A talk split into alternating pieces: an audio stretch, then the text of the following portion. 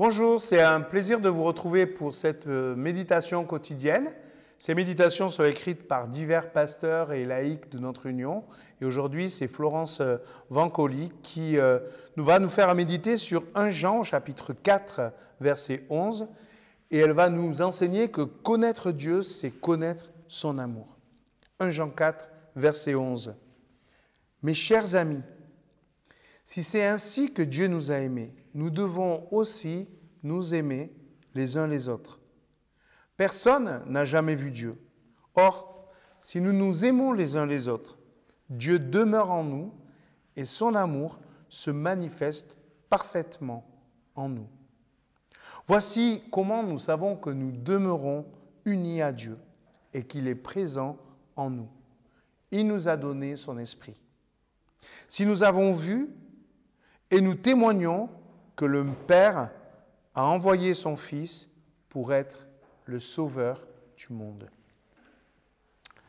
Notre identité en Christ est assurée en nous par la présence de l'Esprit Saint. Voilà ce qu'enseigne ce passage. L'Esprit Saint nous relie au Père et nous nourrit de la vie de Dieu pour nous faire ressembler de plus en plus à l'image du Christ. Mais notre identité ne se vit pas uniquement sur un plan vertical, de Dieu vers nous et de nous vers Dieu, ou intérieur. Il se manifeste aussi dans nos relations les uns avec les autres. Nous nous aimons les uns les autres parce que nous sommes chacun remplis de l'amour de Dieu. Et du coup, cet amour s'exprime dans nos relations. Ça va même plus loin. Par les autres, par leur service, par leur écoute, par leur conseil, je reçois directement un soutien de la part du Seigneur. De façon indirecte, bien sûr, mais très concrète.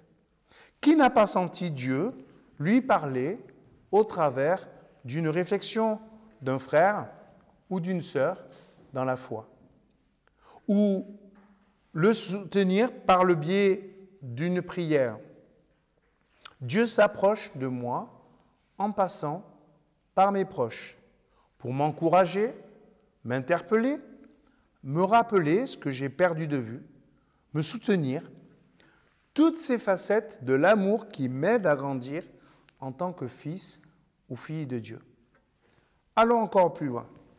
Notre amour pour Dieu s'exerce dans la relation. Et lorsque je suis en relation avec les autres, Lorsque nous faisons le choix de l'écoute ou du service les uns vis-à-vis des autres, lorsque nous faisons le choix du dialogue pour surmonter nos conflits, le choix de l'humilité pour faire place à l'autre, là, dans ces exercices parfois un peu difficiles, inconfortables, Dieu se rend visible pour l'autre, mais aussi pour moi.